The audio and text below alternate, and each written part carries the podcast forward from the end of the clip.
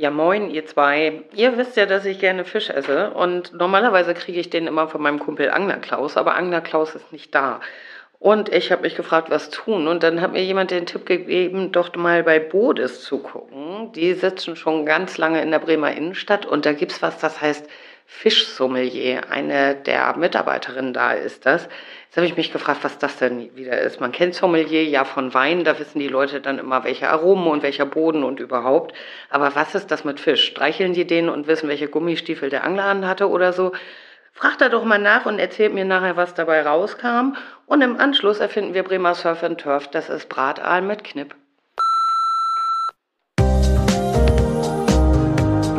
Der Bremen Podcast.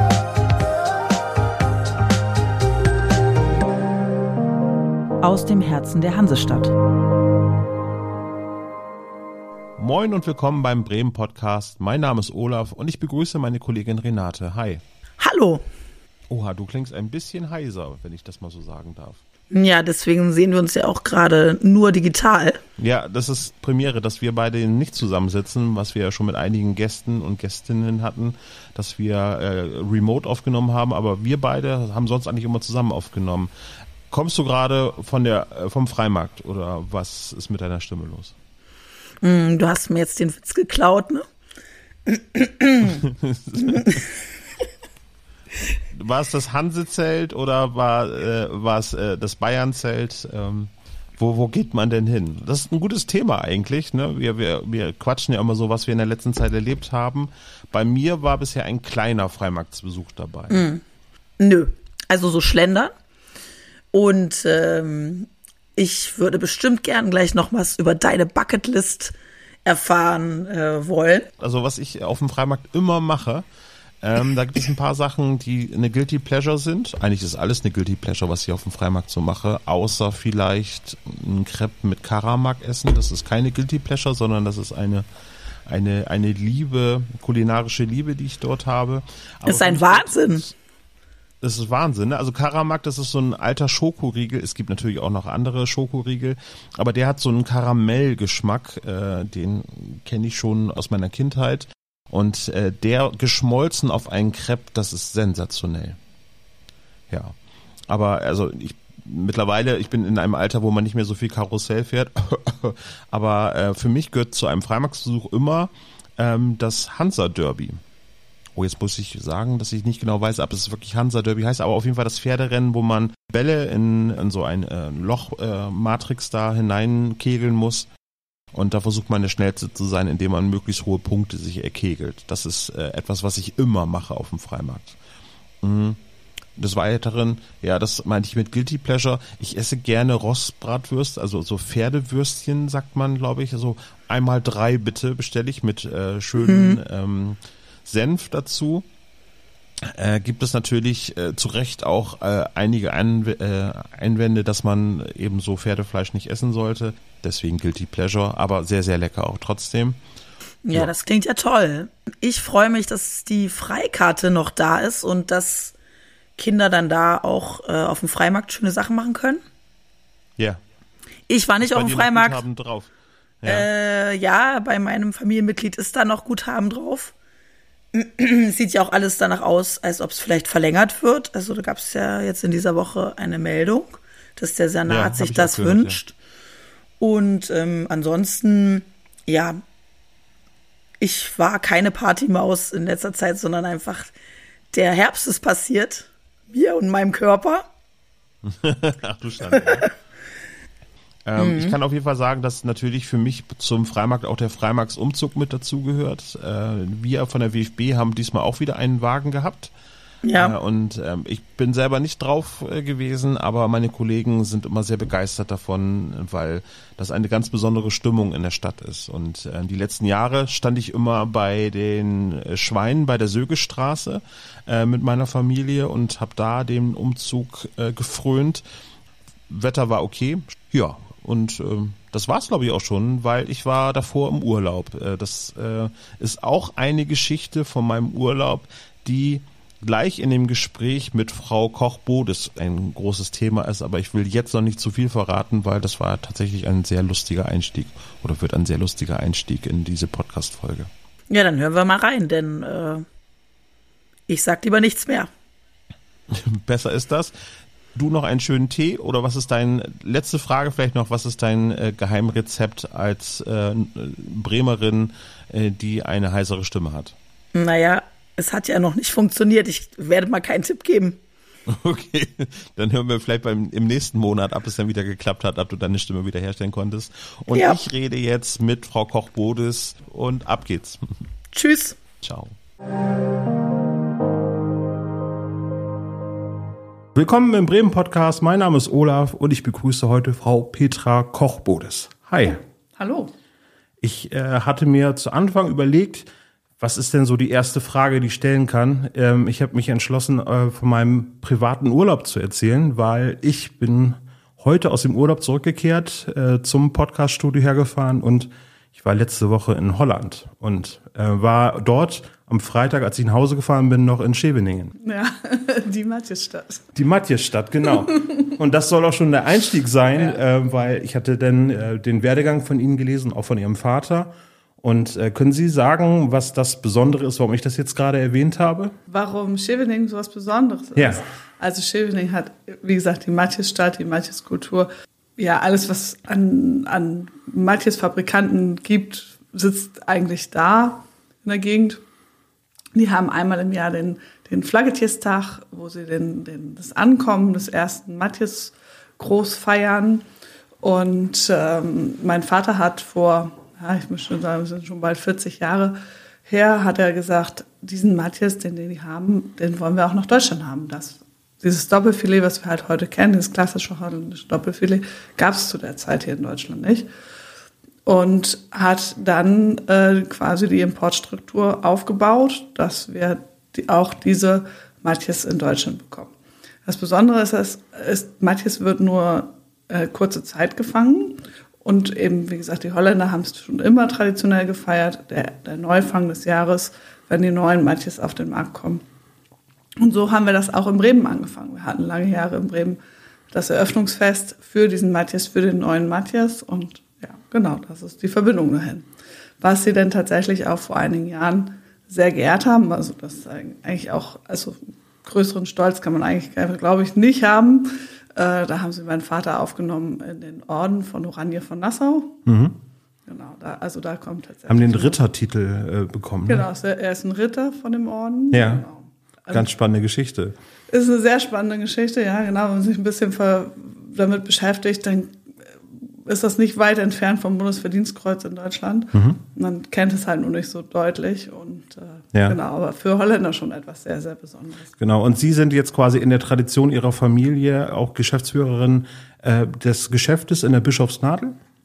Ja, also ich bin Mitgesellschafterin in unserem Unternehmen. Ähm, mein Vater und mein Bruder sind äh, ja auch noch dabei. Äh, was heißt also mein Vater noch dabei, mein Bruder natürlich sowieso. Ähm, und äh, ja, da, ich, da in Familien immer alles gut aufgeteilt sein muss, hm. leite ich den Einzelhandel und mein Bruder den Großhandel. Hm. Also genau, in der Bischofsnadel, äh, es ist ja nicht nur irgendein Fischgeschäft, sondern es ist das älteste Fischgeschäft Bremens. Ja, bei bald ja leider auch schon fast das einzigste, aber ja, äh, das älteste definitiv. Wir haben auch tatsächlich diesen Monat äh, Geburtstag, ja. sage ich immer, ähm, und da werden wir 163. 163 Jahre, genau. 1860, so mhm, ist es datiert, genau. irgendwie die, die Gründung des Unternehmens. Und jetzt in fünfter Generation oder sind es noch ja. mehr Generationen? Fünfte Generation? Mhm. Wahnsinn. Ja. Und äh, genau, also wer es nicht kennt, die Bischofsnadel ist ja quasi der das Ende vom Domshof, wo es dann runtergeht. Und sie sind auf der, wenn man von, von der Innenstadt kommt, auf der rechten Seite gleich das. Also ich würde es, glaube ich, anders beschreiben. Ja, gerne. genau andersrum. Ja. Weil letztendlich ist es ja, Bremen hat ja mehrere Eingangstore gehabt und äh, das Bischofstor, wenn man durch die Wallanlagen kommt, war ja. ja, das Eingangstor für den Bischof, hm. der dann durch die Nadel Richtung Dom gegangen ist. Also von daher würde ich immer von der anderen Seite her beschreiben. Aber, ja. Das war tatsächlich auch mhm. Phil Porter, ähm, der ja. wohnte auch eine Zeit lang in der Bischofsnadel ja. und äh, genau dieses Gespräch hatten wir im Nachgang zu der Podcast-Aufnahme. Ist das jetzt eigentlich aus der Innenstadt herausblickend oder reinblickend? Und es ist halt, äh, sind genau auf das richtige Thema gekommen. Ne? Das ist ja der Bischofseingang. Also, genau, ist der Bischofseingang. Und das ist auch tatsächlich, ich finde, immer wieder ein unheimlich schöner Blick. Ja, absolut, ja. Ah, das ist, wenn man die Treppe hochkommt, Ja. das wird man schon, finde ich, sehr schön empfangen bei uns in der Stadt. Ja, genau. Und äh, das Geschäft gibt es dort auch tatsächlich genau an diesem Fleck seit 1860 oder gab es vorher noch einen anderen Ort? Ähm, nee, der, der ist, ähm, der Teil der Häuser war tatsächlich ja auch zerbombt nach dem Krieg. Und dann haben meine Großeltern das wieder aufgebaut und dann das Geschäft da reingesetzt. Davor war das Geschäft hauptsächlich, sage ich mal, im Ostertor Steinweg. Da, wo heute ist, sitzt, da ist Contigo da drin. Ne, da- kurz ja. neben Flammemöbel, da gegenüber vom Litwast. Genau, das, das war eigentlich das Haus, wo mein Vater groß geworden ist. Davor gab es noch ein paar andere Standorte, aber äh, und auch paar, äh, vor dem Krieg gab es auch mehrere Filialen. Genau. Und dann ist aber tatsächlich, dann kamen tatsächlich auch schwere Zeiten. Meine Großmutter musste sich entscheiden, hat dann dieses eine Geschäft weitergeführt in der Bischofsnadel, das neuere, hat in Ostertor Steinweg vermietet äh, oder äh, ja, das Geschäft vermietet an die Familie Klevenhusen. Das waren damals ganz bekannte Fischhändler hier in Bremen. Viel, viel größerer Name als Bodus eigentlich. Heute ist es für uns ja immer wieder schwer vorstellbar. Genau, und so lief es dann in der Bischofsnadel weiter. Ich bin ja Findorfer Jung, ich kenne noch Süß, äh, das Fischgeschäft Süß kenne ich noch. Ja. Aber es gibt es auch schon lange nicht mehr. Ne? Also, Ja, der verkauft ja jetzt tatsächlich ähm, auch hier in der Innenstadt Schokolade. ja, das stimmt. Ja. Aber der Name Süß bietet sich dann Ja. auch für die Schokolade ganz gut Ganz an. gut an, ja. So, und äh, Sie sind auf Umwegen jetzt dann doch wieder zum Fisch zurückgekehrt, äh, weil Sie haben auch noch eine andere Ausbildung gemacht, habe ich jetzt in den Medien gelesen. Ja, sehr gut recherchiert.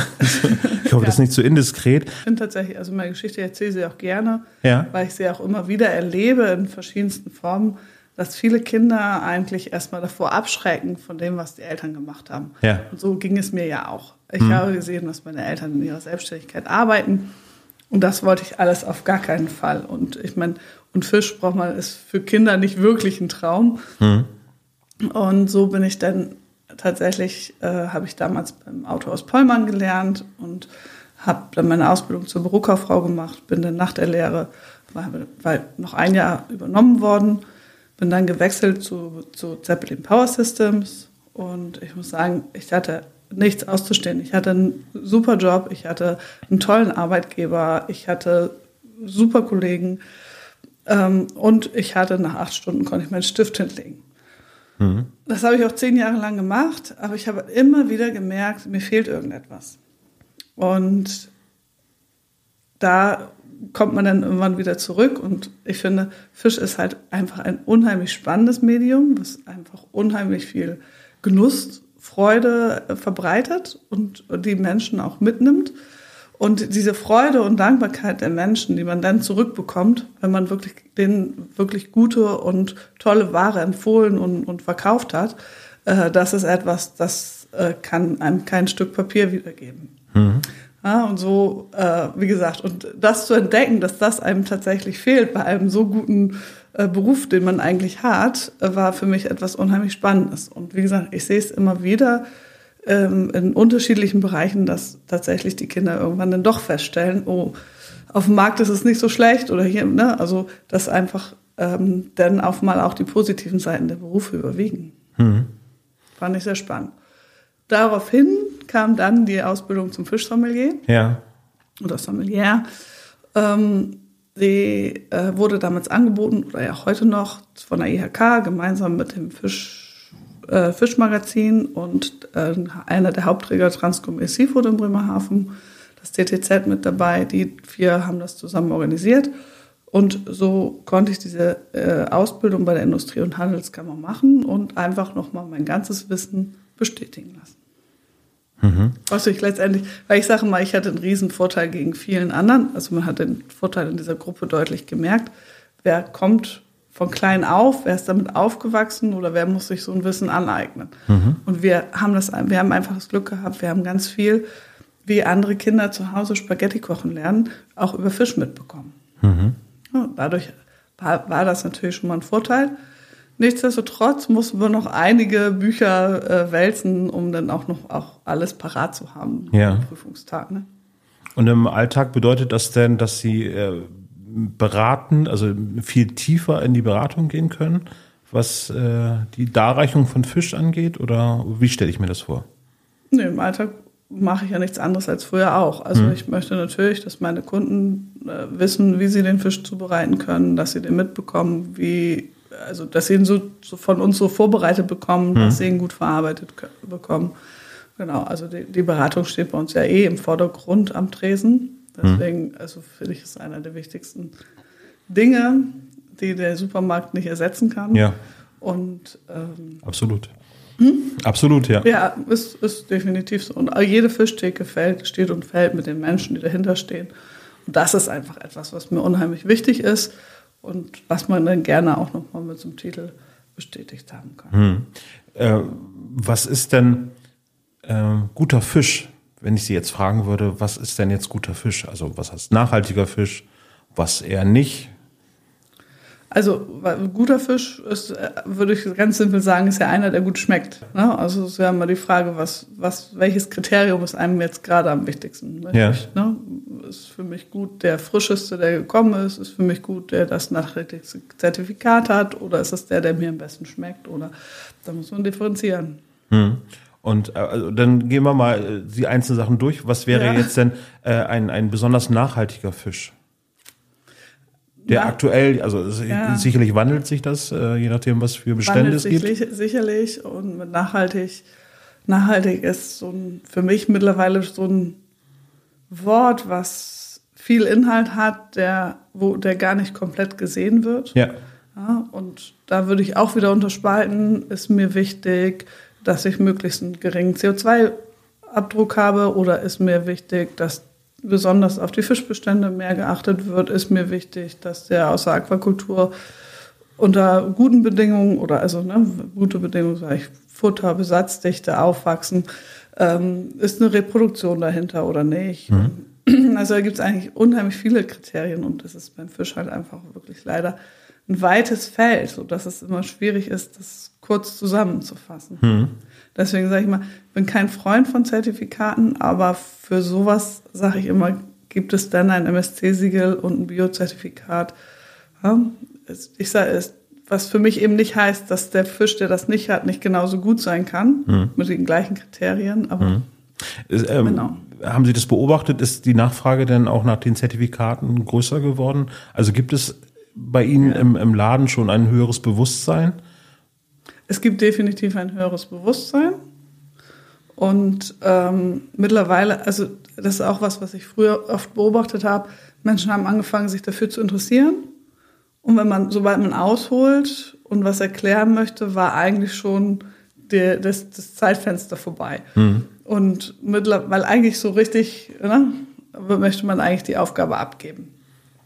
Und deswegen Zertifikate sind gut, aber tatsächlich ist es mittlerweile so, dass die, die Menschen auch wirklich den Erklärungen zuhören oder auch Fragen stellen, die, die tatsächlich bewusst in die Richtung gehen. Also wirklich nochmal, wie ist der gefangen, warum ist der so gefangen worden oder was für Gründe sind da, warum gibt es in der Ostsee keinen Hering oder so. Das wollen sie dann tatsächlich auch auf mal wissen. Ne? Ja.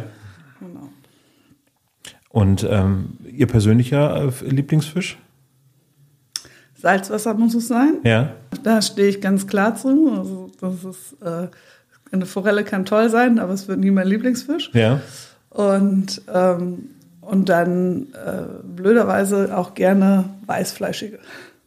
Also für mich blöderweise aus ernährungsphysiologischer Sicht, ne? Ja. weil äh, Blaufische wesentlich mehr Omega-3-Fette haben. Also äh, die sind einfach noch gesünder, sage ich mal, als die weißen, die mir wichtige Aminosäuren liefern.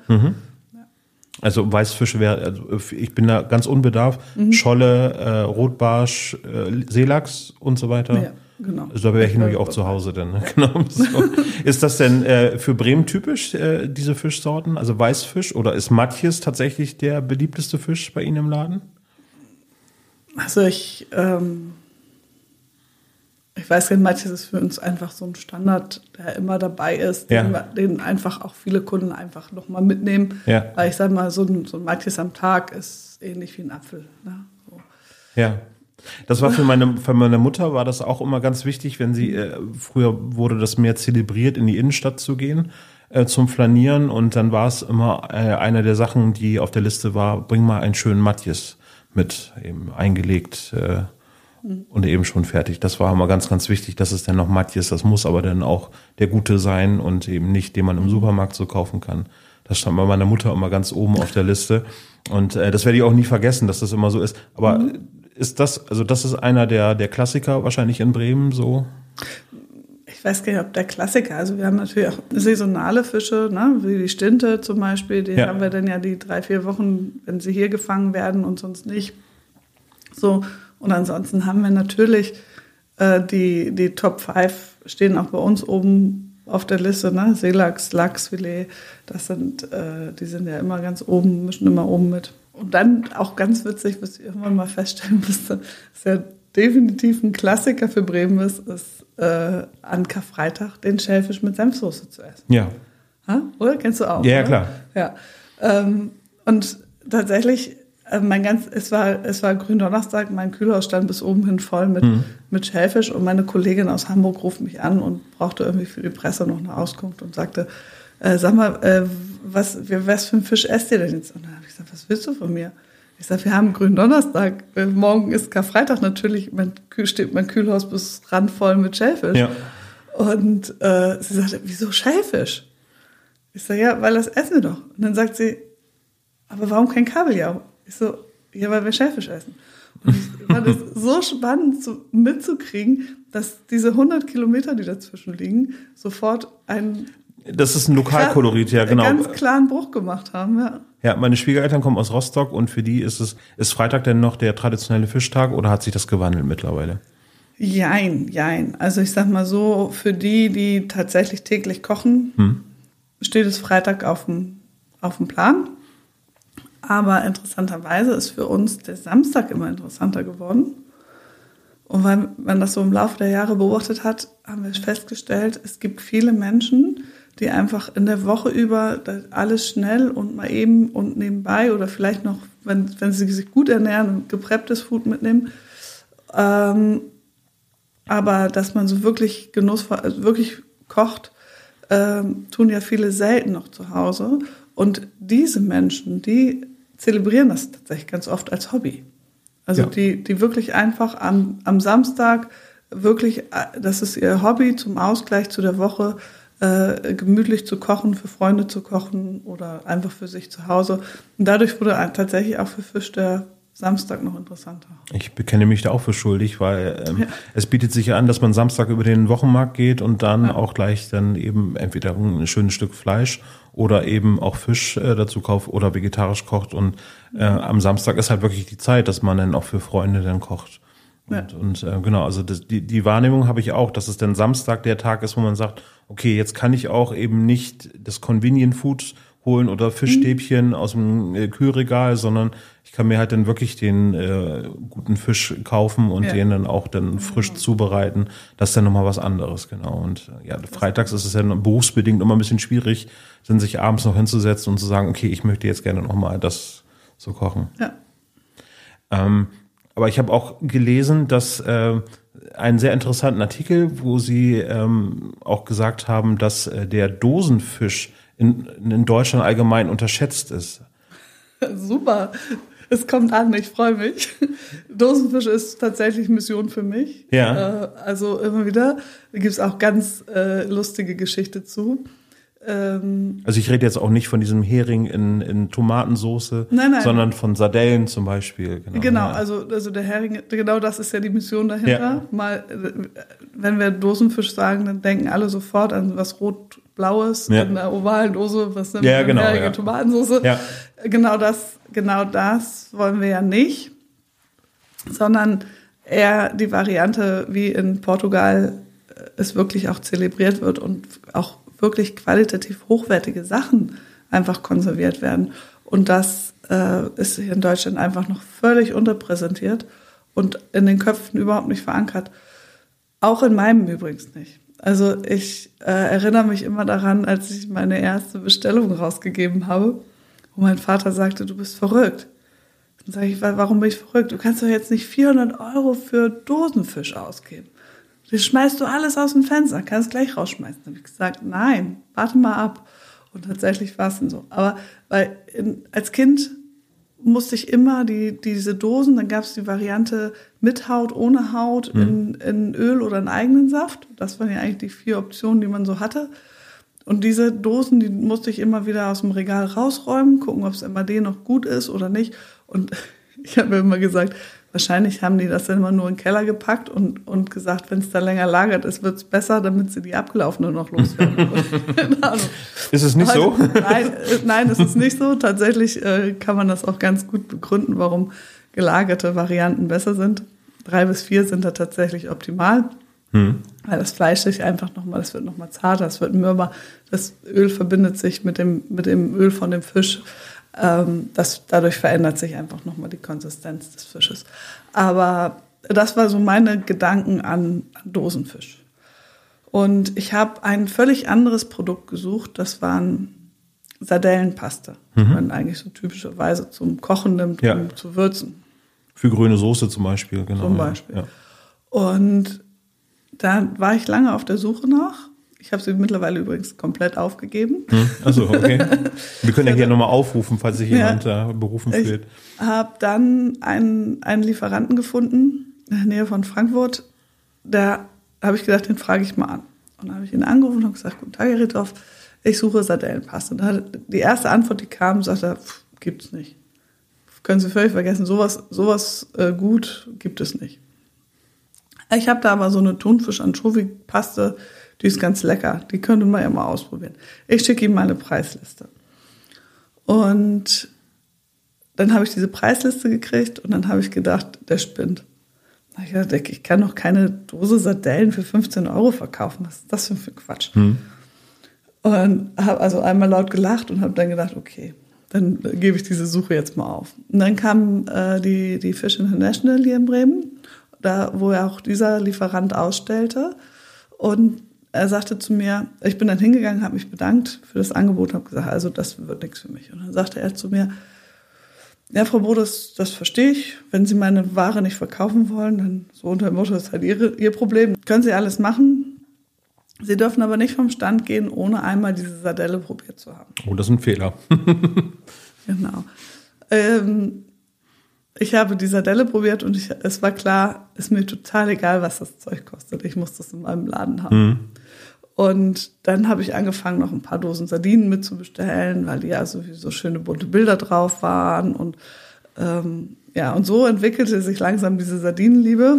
Heute sind die mit den bunten Bildern die, die ich nur noch zum Verschenken benutze, weil sie schön aussehen, aber nicht, ne? Also da, und meine Mitarbeiter lachen immer, jetzt hast du schon wieder eine neue Sorte gekauft und, und, und. Also genau. Und mittlerweile, ähm, ja, mittlerweile ist es einfach wirklich eine Leidenschaft geworden. Wir mach, ich mache ja mit meiner Nachbarin in der Bischofsnadel, die hat ja einen Concept Store mit, na, äh, die, die Victoria von Hoodie, die hat ja einmal ihre, ihre Modelabel und hat aber nebenan noch die Concept Store Fläche. Und als sie damals mit dieser Idee um die Ecke kam, habe ich sofort gesagt, das ist der Ort für mein Sardinentasting und es wurde rund. Wir bieten es heute gemeinsam an. Sie verkauft Karten, ich komme dann mit meinen Dosen und wir haben eine schöne kleine Gruppe immer mit zwölf Leuten, wo wir dann uns wirklich mal durch die Welt der ganzen Sardinendosen durchtesten, weil was ich dann irgendwann gedacht habe, man steht davor, man findet eine Dose toll, man denkt, oh ja, das war jetzt eine leckere Sardine, dann macht man die nächste Woche vielleicht die andere auf, aber irgendwann herauszufinden, was ist denn eigentlich meine Lieblingsdose, ich gedacht, was, wie, was für eine Gelegenheit habe ich, 10, 12 Dosen nebeneinander aufzumachen und dann aber auch nochmal quer zu verkosten. Und das war das, das ist die Idee dahinter, dass man das wirklich, da auch wirklich mal die Chance hat und überrascht ist. Und da gibt es dann auch die besagte Thunfisch Anchovy-Mousse, Ja. aber auf dem Brot und äh, ich kann sagen, die benutzt man nicht zum Kochen, sondern die kommt aufs Brot wie Nutella. Äh, Also so eine 15-Euro-Dose würde man ja auch wahrscheinlich nicht so, ich sag jetzt mal, verkochen, sondern also das ist ja dann eher ein Genussartikel. Wie, wie isst man den dann? Genau, also das, das kriegt jeder, der diese Dose bei mir kauft, als Anweisung dazu. Auf gar keinen Fall verkochen und auf gar keinen Fall aufs Ei. Ja. Ja, sondern so pur wie nur irgendwie geht. Ja. Und was, was trinkt man dazu? Etwas Neutrales oder äh, kann man, also gibt es noch irgendwie äh, bestimmte Mhm. Getränke, die man dazu am besten äh, trinkt? Also ich, ich bin ja eh nicht so der, der Getränkeexperte, sage ich mal, was sowas angeht. Ich sage mal, dafür gibt es dafür gibt es andere Experten, die, mhm. die das besser können als ich. Die, die, würden alle mit den Augen drehen, wenn ich mit meinen Empfehlungen komme. Aber tatsächlich äh, würde ich zu dem Fisch immer klassisch den Weißwein dabei haben. So wie Mrs. Sophie das auch macht bei Dinner for One. White Wine with Fish. With a Fish, genau. äh, wo wir gerade über Dosenfisch reden, äh, mhm. äh, Sie als Expertin, jetzt habe ich einmal die Chance. Es gibt mhm. ja einen, einen schwedischen Fisch in einer Dose, äh, der eher als Mutprobe konsumiert wird. Haben Sie ja. den schon mal gegessen? Sjöström. Sjöström, genau, ja. Tatsächlich habe ich ihn einmal in Schweden in einer, in, in einer Theke gesehen, liegen sehen. Wir waren mit, wir waren, das war damals eine Verbandstagung mit ja. vielen Fischhändlern, waren wir in, in Göteborg in der Fiskekaka. Und da in der, Trese, in, dem, in der Theke lag diese Dose. Und meine erste Reaktion, als ich diese Dose gesehen war, ist, ich bin wirklich, ich bin original mindestens einen Meter zurückgesprungen, ja. weil ich einfach Angst hatte, dass sie im Tresen schon platzt. Hm. Und ich könnte nie, würde niemals auf die Idee kommen, sowas zu öffnen. Ich kenne auch nur ganz wenig Menschen. Naja, also in Schweden wird es als Delikatesse ja. angesehen. Ja. Äh, Im Internet viral wird es eher als Mutprobe angesehen. Das ist ein ja. fermentierter Fisch, der also schon Gärungsgase äh, entwickelt hat und der sollte auch nur unter Wasser geöffnet werden. Und so. Ja, also wie gesagt, die Dose, die, die hatte schon so ein Volumen, hm. dass ich gedacht habe, die platzt gleich auseinander. Okay, also, das ist dann eher das andere Spektrum vom mhm. Dosenfisch. Ja, also in Schweden ist ja auch, muss man auch gucken. Ja, also Nordschweden und Südschweden. Und da gibt es einen Unterschied, ja. Das ist auch vor allem eine ganze Ecke. Ich wollte mal mit dem Auto fahren, habe gedacht, ah, mhm. okay, bis Göteborg ist auch schön, weil bis, äh, bis Stockholm sind es ja nochmal über tausende Kilometer. Mhm. Und dann, das ist ja quasi nur der Anfang und der Norden ist ja noch dann viel, viel weiter ja. als Fahrstrecke. Ähm, Sie haben es eben gerade schon gesagt, die Fisch International oder äh, International Fish ist mhm. die einzige deutsche Fachmesse für äh, Fisch im Allgemeinen. Fachmesse, ja. Fachmesse, genau. Mhm. Ja, genau.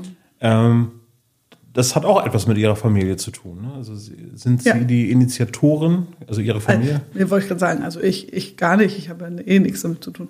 Äh, ich, wir gehen als Aussteller hin und ja oder auch, also ich, ich größtenteils als Besucher, weil Aussteller, das macht dann mein Bruder.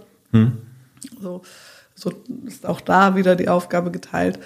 Ähm, die hat aber tatsächlich damals mein Vater ins Leben gerufen, in den, auch in den 80er Jahren, was glaube ich, ne? Ich glaube 88 war die erste. Ähm, wenn ich jetzt richtig davor bin, aber ganz, ganz genau habe ich das Datum nicht im Kopf. Ja, äh, ja, das hat er sich überlegt, das war eine seiner Ideen. Mein Vater war immer ein ganz äh, innovativer, weitdenkender Mensch. Ich sage mal, er war auch oft leider seiner Zeit ein bisschen voraus mit Ideen. Äh, und so hat er das damals umgesetzt. Er hat sich seine Verbündeten gesucht hier und hat gesagt, jetzt äh, gucken wir mal, dass hier eine Fischmesse hm. aus dem Boden gestampft wird. Und äh, das, ich glaube, die allererste war noch in, in Halle 1 damals, glaube ich aber auch tatsächlich nur eine einzige Halle, mhm. viel, viel kleiner mit einer Handvoll Ausstellern, ganz gemütlich und hat sich dann immer weiterentwickelt, genau.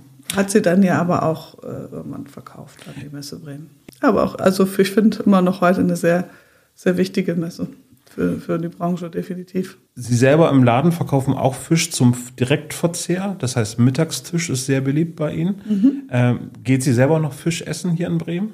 Und wenn Ob ja, wo woanders, woanders, woanders Fisch essen gehen? Ja. Oder können Sie das nicht mehr berufsbedingt? Doch, ich könnte das, doch, doch, doch, klar, gar keine Frage. Ähm, tatsächlich mache ich es hier selten. Hm. Ich war jetzt im Urlaub, dann natürlich, dann, äh, wenn man auch in Ländern ist, wo es herkommt, äh, haben wir natürlich viel Fisch gegessen. Ähm, hier mache ich es in der Tat selten, weil ich einfach selber so oft im Laden Fisch esse. Hm. Und dann, wenn ich dann unterwegs bin, auch mal einfach was anderes möchte. Hm. Genau. Da hat dann mein Mann immer die Chance, mal Fisch zu essen. Der beschwert sich nämlich immer. Ach so, ja. Dass es zu Hause keinen gibt. Verstehe, ja. So äh, kann ich mir gut vorstellen. Aber ich glaube, sie sind dann auch abends dann auch durch mit dem Fisch, ne? Dann so, wenn sie den ganzen Tag im Laden waren oder ja. Ja. Wie oft kochen Sie denn zu Hause Fisch? Zu Hause, wie oft ich zu Hause Fisch koche. Ja, ja. das ist ja, wie ich schon sagte, er beschwert sich immer, dass es eigentlich fast gar Ein, Fast gibt. gar nicht mehr, okay. Ja, also meistens ich, muss ich gestehen, meistens eher, wenn Besuch da ist. Ja, genau, aber.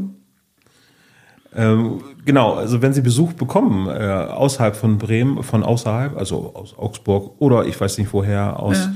aus Scheveningen, wo würden Sie denn in Bremen hingehen? Also nicht nur essen gehen, sondern was wären denn so, so die Anlaufpunkte, die Sie äh, von Bremen zeigen würden?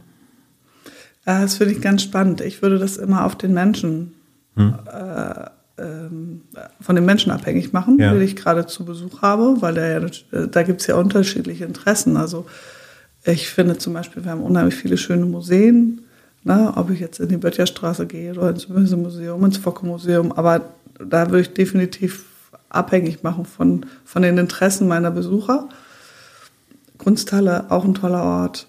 Mhm. Genau. Oder eben halt auch anders. Ich habe im letzten Jahr zum Beispiel unheimlich schön eine Verabredung gehabt mit einer äh, Bekannten aus Hamburg. Und ich bin mit ihr einfach mal zu Kemena gefahren und habe Eis gegessen. Und es, wenn mir ein Hamburger dann sagt, wenn ich diesen Ort früher gekannt hätte, hätte ich mir auch überlegt, nach Bremen zu ziehen, dann finde mhm. ich, sind das schon ganz schön ordentliche Worte. Also diese, diese, diese schnelle, dieser schnelle Weg, wir sind in der Bischofsnadel losgefahren mhm. mit dem Fahrrad und man ist innerhalb von fünf bis zehn Minuten im Bürgerpark mhm. und fährt dann ins Blockland rein. Also ja. Dann, also das kann man schon mal in Hamburger mit beeindrucken. Das ist auch eine sehr schöne Route dann. Also Sie sind ja. auch viel mit dem Fahrrad unterwegs in Bremen?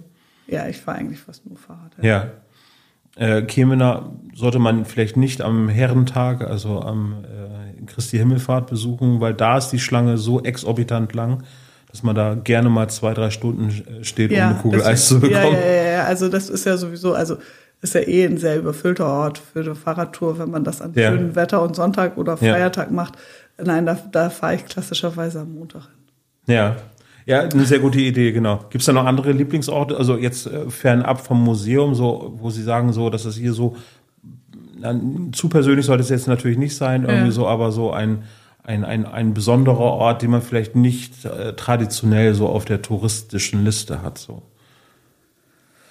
Also, ah, die Weser hat natürlich immer jeder drauf, ne? Ja, also mein Geheimtipp ist ja eigentlich ja. tatsächlich von, von der Brücke aus, sich einfach die Schlacht anzuschauen, wenn sie beleuchtet ist und das äh, ganze ja, genau. Licht äh, bei Abend sich dann äh, ja. auf der Weser spiegelt, das ist halt ein, ein, ein Anblick, wenn, der, wenn der unfassbar schön ist. Wenn kein Wind kein ist, Wind genau, weht. haben wir genau. in Bremen so gut wie gar nicht Wind. Also. Ja. Aber ansonsten finde ich nämlich auch eher umgekehrt, wenn man das Ganze bei einem Bier machen möchte, dann geht man natürlich in Weserbogen. Ne? Weserbogen? Wo ist der? Beim, neben dem Weserstadion. Am, Ach so, ja, natürlich. Bei dem ja. Segelverein. Ja. ja. Ins Bootshaus. Ja. Und äh, von da aus ist natürlich ein gigantischer Blick vor den Sonnenuntergang. Ja, stimmt, ja. ja. Aber sind Sie auch denn viel im Stadion oder? Das ist mein Wohnzimmer. Ach, das ist Ihr Wohnzimmer. Haben Sie also eine Dauerkarte mit festem Sitzplatz? Ja, schon seit fast 30 Jahren. Und jetzt gerade schlimme Zeit oder, oder geht es gerade so? Ja, also jetzt ganz aktuell ist es gerade ein bisschen hart, ne? aber ich, ich ja. glaube, es wird bald besser. Ich, ich denke auch. Wobei, äh, die Damen haben gerade 3 zu 0 gewonnen gegen Köln. Ne? Grandios. Am, am Wochenende, ganz tolles Spiel. Ne? Über 20.000 Zuschauer. Ja. Ich war begeistert. Ich konnte leider nicht. Also wäre es noch ein Zuschauer mehr geworden. Ja. Also Sie bewegen sich mit, mit dem Fahrrad fort. Das heißt, Sie wohnen auch hier in der Innenstadt oder in der Bischofsnadel oder gibt es noch andere Stadtteile, wo Sie schon zu Hause waren? Oder? Nee, tatsächlich muss ich mich ja immer wieder bei diesen ganzen Diskussionen um die Innenstadt zusammenreißen, wenn alle von urbanen Stadtleben reden. Mhm. Weil äh, natürlich, wenn man sich etwas länger mit Innenstadtentwicklung beschäftigt, dann ist klar, man muss in der Innenstadt leben. Ich bin aber so ein City-Kid. Ich bin halt hier groß geworden und habe wenig Verständnis dafür, dass man in der Innenstadt leben möchte. Ähm, das ist also sehr zwiegespalten. Ne? Also ich glaube auch, dass sich da was verändert hat gegenüber früher. Mhm. Aber äh, nein, also wie gesagt, groß geworden bin ich in der Bischofsnadel. Aber äh, jetzt bin ich ganz klar Peterswerda. Ist ja, ist ja halt auch mein Wohnzimmer, ne? Also. Ja, ja, das stimmt. Ja, genau. Ja. Also wenn Sie schon das Wohnzimmer haben, dann ist ja. also.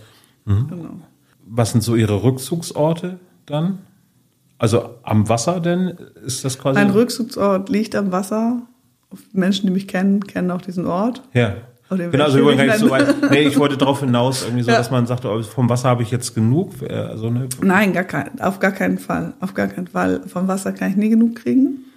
Ähm, tatsächlich habe ich jetzt vor kurzem auch noch meinen Segelschein gemacht, weil ich immer gedacht habe, warum stehe ich eigentlich am Wasser und nicht oben drauf? Mhm. So, ähm, da ähm, nein, nein. Also Wasser ist ganz klar und der Rückzugsort liegt auch ganz klar. Mhm. Also an der Fischgenussroute sozusagen. sozusagen. Äh, genau, aber wir haben ja das Thema ja Bremen, äh, Genussufer ist das Thema, äh, Genuss mhm. am Fluss. Das äh, ist quasi auch, auch quasi das Dach quasi auch über diese Podcast-Folge. Was machen Sie denn außerhalb? Also Segelschein haben Sie jetzt gemacht? Mhm. Ähm, ja, tatsächlich ganz frisch. Fahren Sie denn auf der Weser oder, oder fahren Sie denn? Also das Ziel ist natürlich größer und wie gesagt, also durch viel Arbeit oder auch äh, viel gelebte Jugend ist sowas immer auf der Strecke geblieben. Ja.